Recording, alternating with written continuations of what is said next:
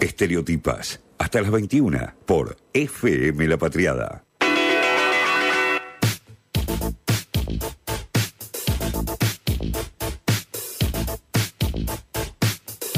Vamos a arrancar con algo bastante importante que siempre desde, desde este espacio intentamos visibilizar un montón, que eh, estamos transitando, ya casi terminando la Semana Mundial de la Lactancia. Eh, que está instaurada desde 1992, hace no mucho, pero bueno, es cuando se empezaron a, a mover Ojo, algunos eh, ojo, que temitas. acá creo que hay alguno que nació junto con, la, con el No, día. eh, mucho después. Acordate que Ah, hoy no, pará, mucho alguien después, dijo verdad. en este programa que nació en el 2000. sí, es Así verdad. que recordemos. Bueno, ¿y ¿vos de qué año sos? ¿90? Seis. Y bueno, también eso. soy posterior a la semana. Había no semana de la lactancia cuando nací. Pero bueno, para hablar sobre este tema tenemos a dos grandes personas, podríamos decir.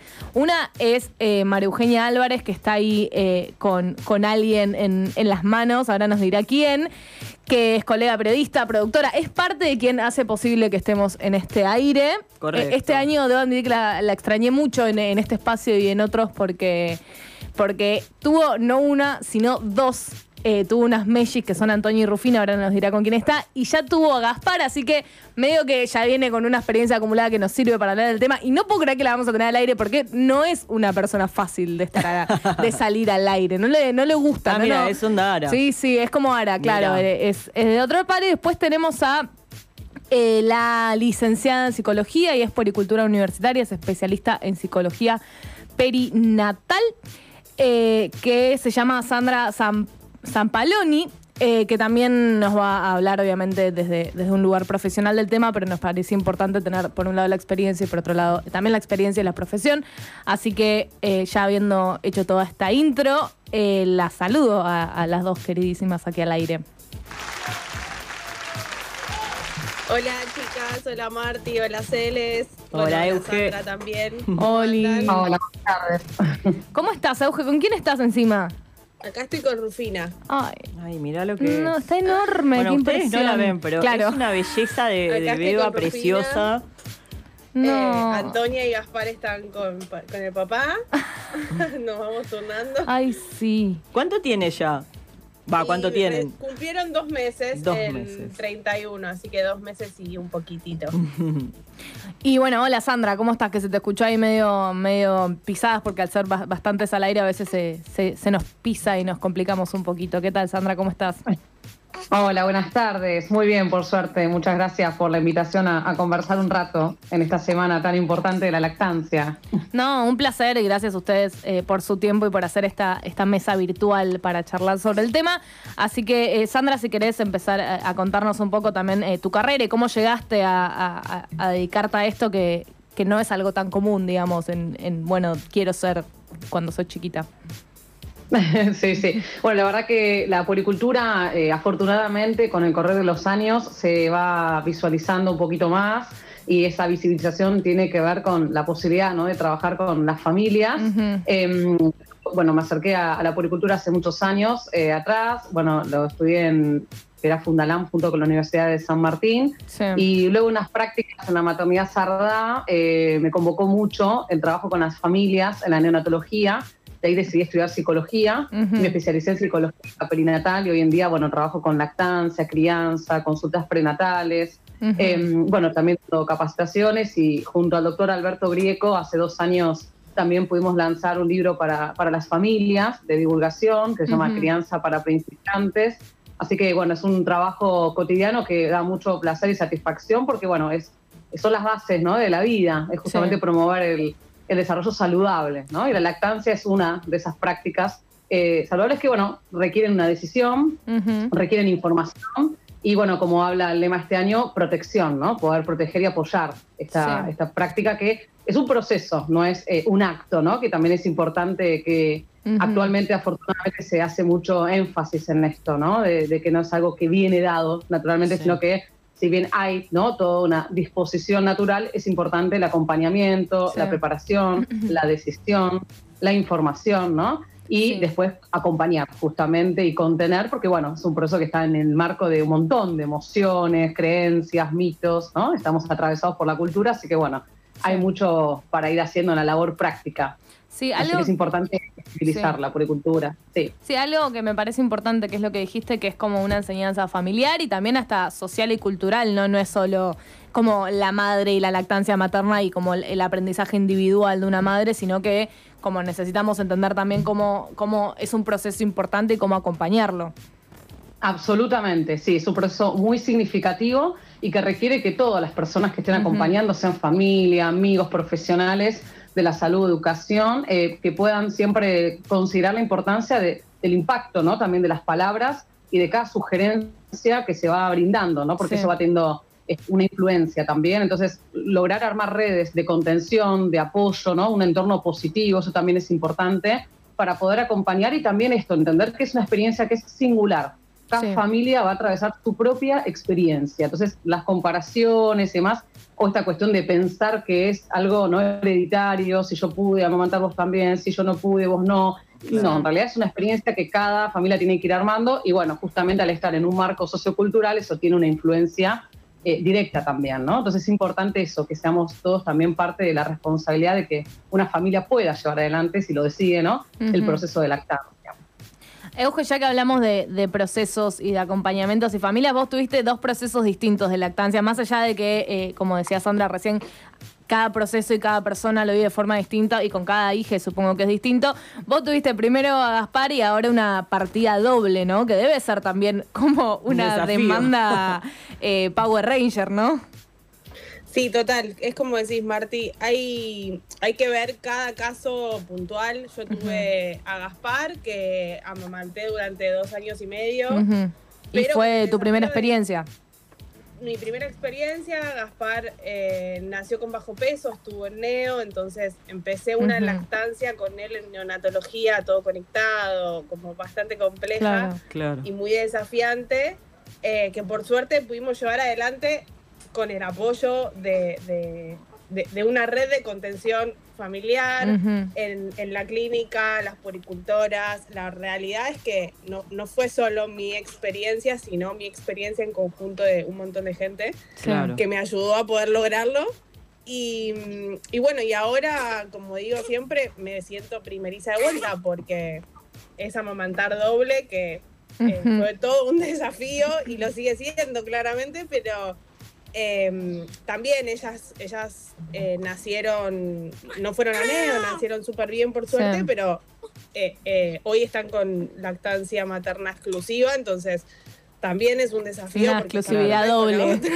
Una exclusividad doble al cuadrado, podríamos decir directamente más que Tal doble. cual, sí, sí. tal cual. Entonces, eh, nada, de a poco eh, vas aprendiendo cosas diferentes y, y bueno, es como decían, ¿no? Son cada caso, cada, cada experiencia completamente diferente.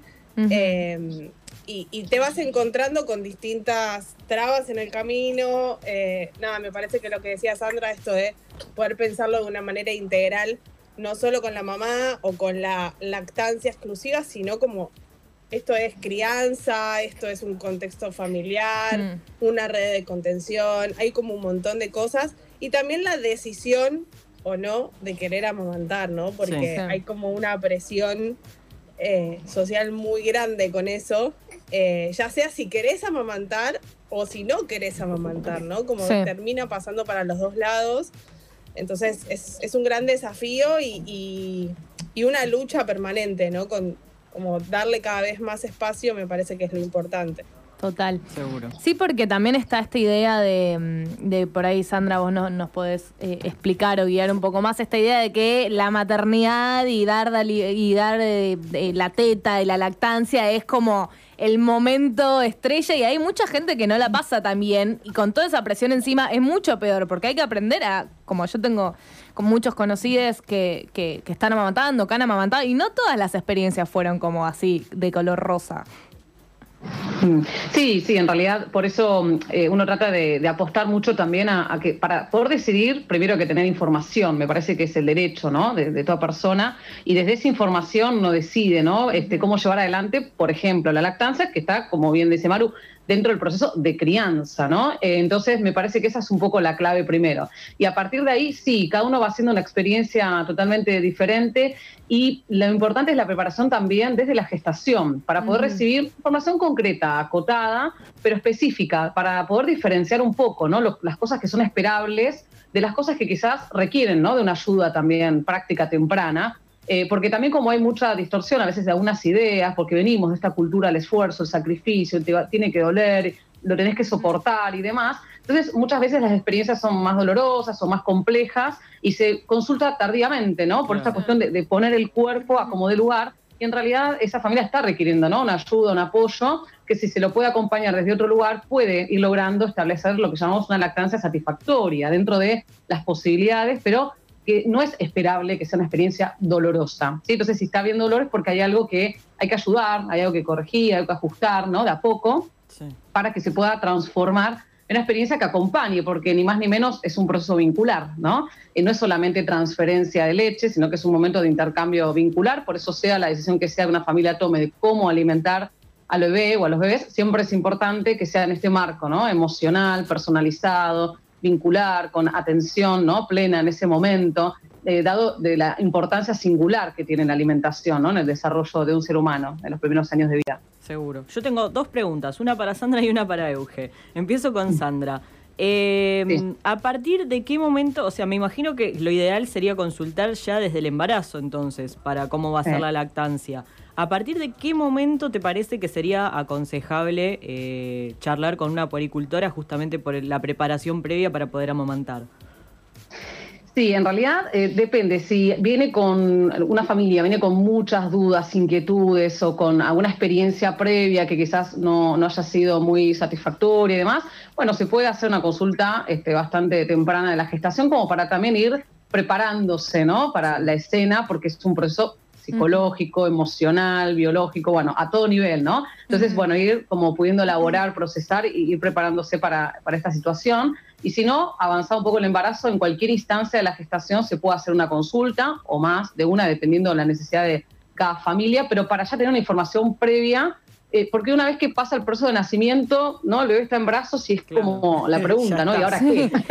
Entonces, claro, por lo menos ah, ¿qué hago con esto? No, bueno, pero me imagino que hay un proceso de preparación físico también, más allá de que, bueno, de que el cuerpo naturalmente se prepara, calculo que igual hay algo que uno puede hacer también para acompañar ese proceso. Absolutamente, sí, es necesario y es fundamental poder hacerlo, así como conocer a los otros profesionales que también van a acompañar, ¿no? Este, Me parece también es importante desde la gestación poder ya tener información y, y consultarse. Buenísimo. Y yo quería preguntarles cómo es el, acceso a, una o a un, supongo que una puericultora, como es complejo, como eh, se, se, puede pedir en, Realmente es un mundo que desconozco tanto y que, me es lejano. Em, claro, es como que el obstetra es algo cotidiano. Claro, el obstetra está en el hospital público, pero yo no sé si cómo es el acompañamiento eh, para amamantar para todas las mujeres o todos los cuerpos gestantes que tienen hijas en general. Como es complejo, debería haber como más política pública sobre esto. ¿Cómo es, eh, digamos, la actualidad sobre este tema? sí sería fundamental que pudiera haber como más espacios de trabajo para las puericultoras. La realidad es esa, que bueno, hay que seguir creando ¿no? esa necesidad y esa importancia ¿no? del rol.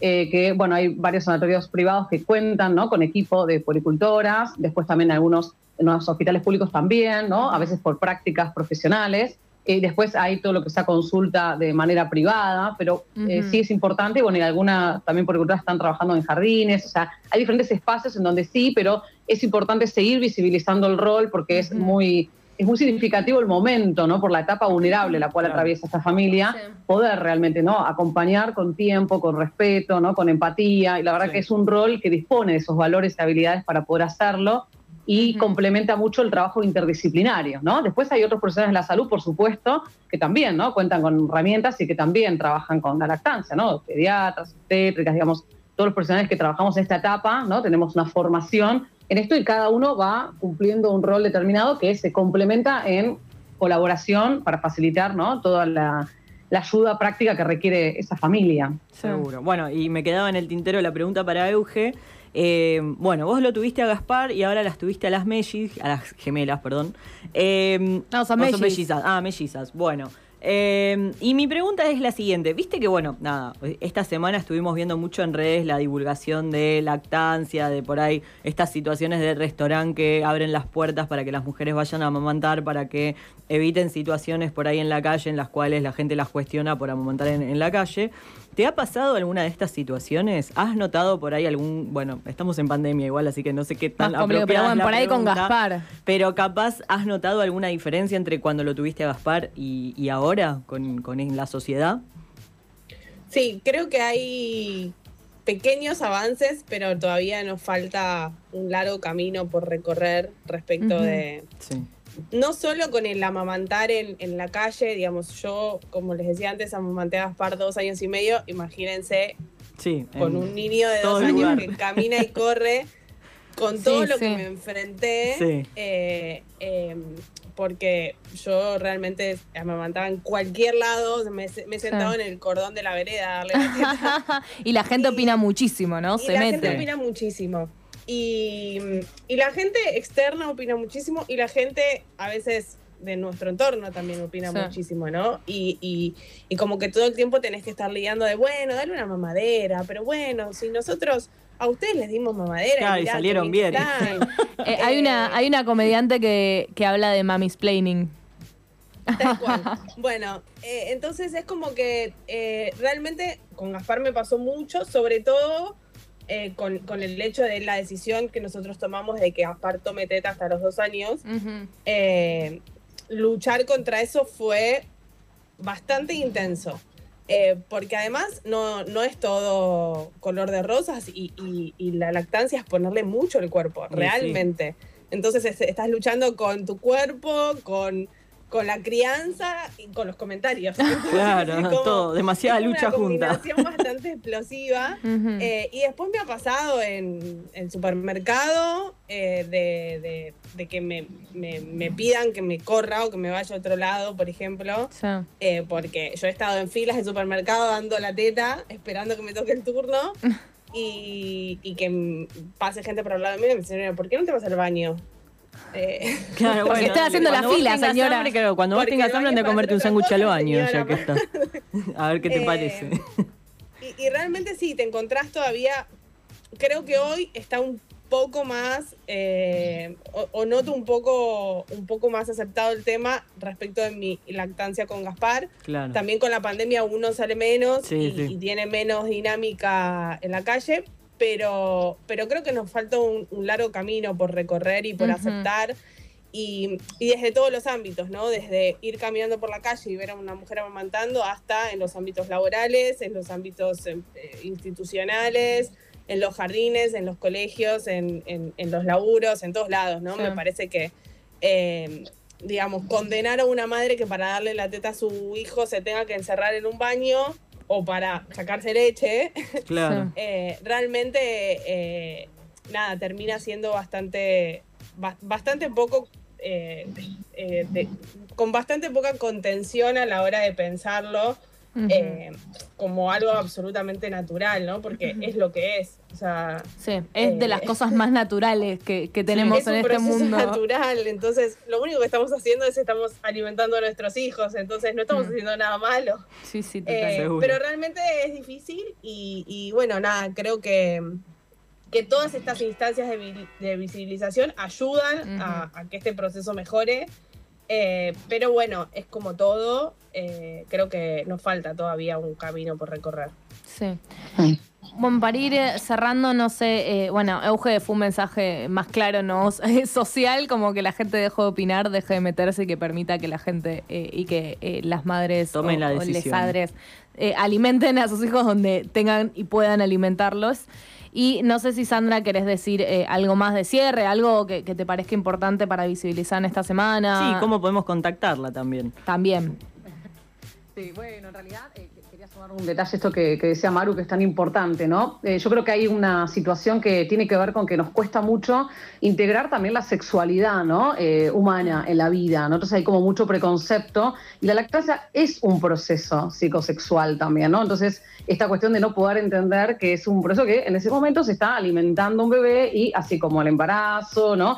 El nacimiento, la lactancia son todos procesos sexuales de la mujer, ¿no? Y poder respetarlos y poder visibilizarlos desde ese lugar, creo que esa es la clave, ¿no? Es, es, como más abierto. Pasa también la sexualidad infantil en general, como son temas que cuesta conversar, cuesta eh, ¿no? visibilizar, ampliar eh, y, bueno, conversar. Pero bueno, va llevando su tiempo, si bien se, se avanzó, es para seguir reflexionando. Y sí, me parece fundamental eh, todos los años que se va celebrando la Semana Mundial, que podamos hacerlo en el día a día, ¿no? En cada momento de estos, cuando hay una mujer este, que está alimentando a su bebé, poder respetar ese momento, ese espacio, apoyarla, acompañarla, uh -huh. ser cuidadoso en las palabras, ¿no? que se utilizan en ese momento, poder contemplar también la salud emocional, ¿no? Este, y también algo clave es la salud mental materna. Eso uh -huh. también hay que hacer mucha fuerza, porque es un periodo, primero, de mucha vulnerabilidad, donde hay mucha ambivalencia emocional, ¿no? Donde también se van atravesando oleadas ¿no? de, de, hormonas, de emociones, de procesos psicológicos. Y bueno, justamente por eso es tan eh, fundamental las redes de contención,